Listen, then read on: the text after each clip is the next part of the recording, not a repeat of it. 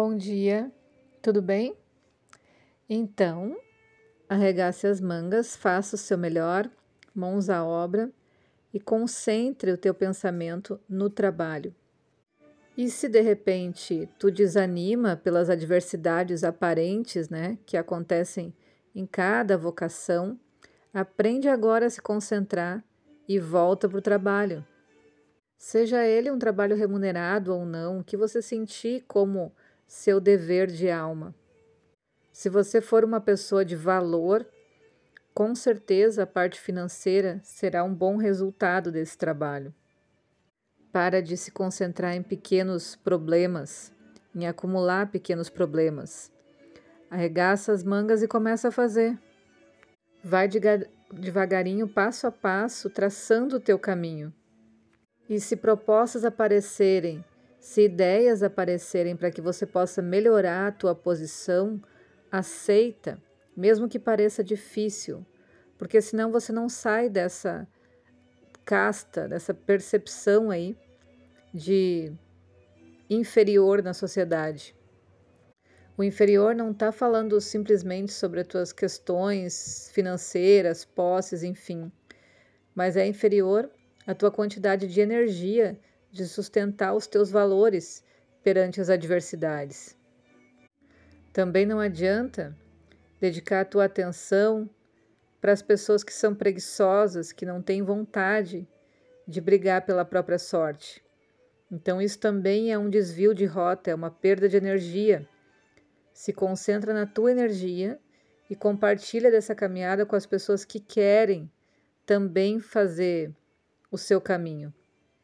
Tem pessoas que parece que precisam de alguém ali nos seus calcanhares, falando palavras de apoio e torcendo por elas e fazendo algumas coisas, inclusive, para supostamente ajudá-las, né?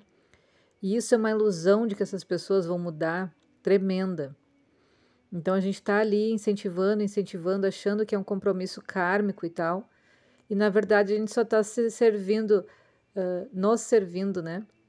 De deleite para quem quer se aproveitar da nossa energia, porque se quisesse mesmo dar, daria um jeito. Assim como as pessoas que querem mudar, elas vão atrás, elas buscam os seus recursos para conseguir fazer isso, né? Buscam contatos, capacidades, concentração, objetivo, tem paciência, vão moldando o seu, moldando seu caráter para conseguir entrar nesse ambiente que elas sonham, que elas desejam, e não simplesmente ficam reclamando.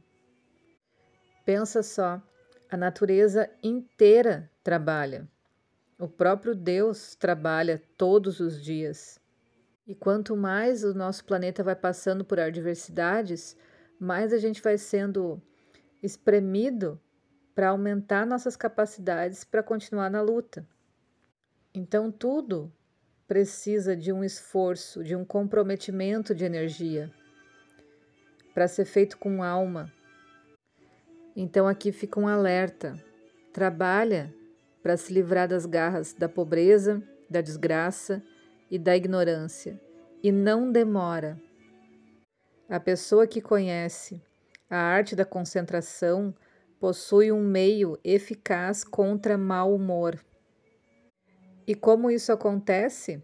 Simples, excluindo as ideias desagradáveis e concentrando o pensamento num assunto alegre, jamais dizendo que não pode fazer algo. A gente pode fazer qualquer coisa quando a gente aprende o processo. Dê graças a Deus por ter recebido a vida e para de desgraçar os teus dias. Dessa forma, o teu trabalho se desenvolverá melhor e você vai servir melhor ao todo. Então, testa a tua capacidade de concentração, reconheça o lugar que você está dentro dessa característica. Se tiver com uma boa concentração, ótimo, com certeza o teu processo está andando muito bem. Agora, se você perceber que tem uma baixa concentração, Faz um planejamento de como melhorar isso. Como aumentar gradativamente o seu poder de concentração. E se você tem um trabalho que seja cansativo, sem graça, monótono, né? Faz ainda com mais força esse exercício da concentração. E aí, quando você tiver vencido essa dificuldade da distração, aí você vai poder dizer que regulaste a vossa conta com o esforço mal empregado e o trabalho perdido. Imagina que os raios do sol concentrados numa lente desenvolvem um calor muito maior do que os raios diretos nessa superfície. E esse é o exemplo do que a atenção concentrada pode fazer. Concentra a tua atenção num objeto qualquer, por exemplo, né? E aí você vai obter um quantum de energia extraordinária. A pessoa que tem a felicidade da concentração dirige a sua atenção e a sua força pensamento para um só objeto. E aí resulta disso, indubitavelmente, que toda a ação, quer seja voluntária ou involuntária, é dirigida para esse objeto e atinge-o diretamente. Como a gente já falou nos áudios anteriores, a pessoa pode obter tudo o que ela quiser, contanto que o deseje ardentemente. E quando a gente tem essa força concentrada, excluindo tudo que está no exterior, a gente obtém esse êxito. Outro benefício que tem esse poder da concentração é fazer, fazer com que a gente coloque em repouso as forças psíquicas e físicas. Porque imagina quando você está cansado e você quer deitar para descansar e o teu pensamento começa a mandar um monte de problemas para você resolver. Obviamente você não consegue pegar no sono, não consegue descansar. Então tem a teoria científica que nos fala que cada pensamento exige um esforço e põe em atividade um certo número de células do cérebro. Ao passo que durante esse esforço, as outras células estão em repouso. Então a gente entende que quando um grupo de células do cérebro foi esgotado por um esforço e um trabalho excessivo, a única maneira porque se pode conceder-lhe um repouso absoluto é concentrar o pensamento num ponto completamente diferente, privando, assim, de todo o trabalho as células que foram esgotadas, né? E que ainda vibram por causa da excitação produzida pela energia da força motora. Quando a gente concentra no novo pensamento, as velhas células são dispensadas de todo o trabalho e relaxam, como é merecido, né? E essas células, como são viciadas, né? Elas vão pedir trabalho. E aí vão procurar voltar para essa tarefa contra a nossa vontade, de pensar nos problemas.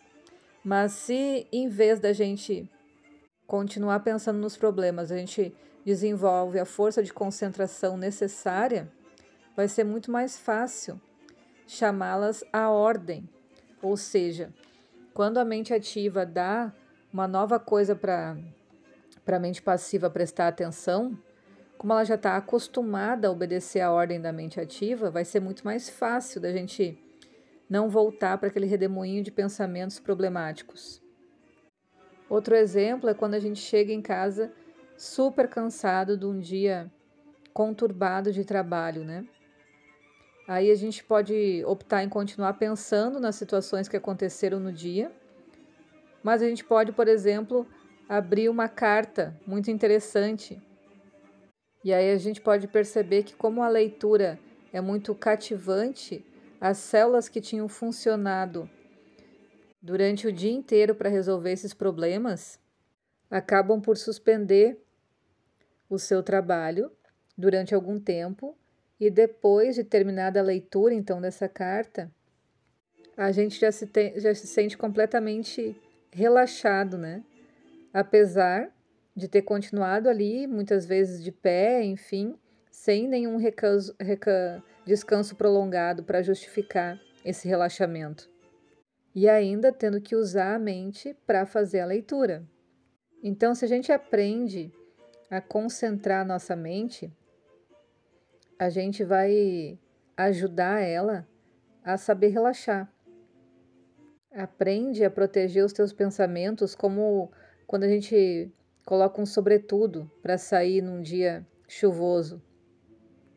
Então, aprenda as coisas que te levam para outra dimensão, como uma pintura, arte, às vezes um filme, às vezes conversar com alguém, e use desse desse exercício para observar o grau de concentração e para ver o quanto que você se mantém preso aos redemoinhos mentais que não vão te levar a lugar nenhum, né?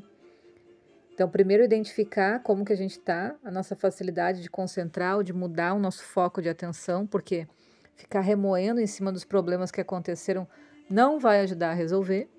Muitas vezes é pelo contrário, quando a gente relaxa a mente é que essa informação, esse insight chega, né? E bons exercícios para todo mundo. Beijo e até mais!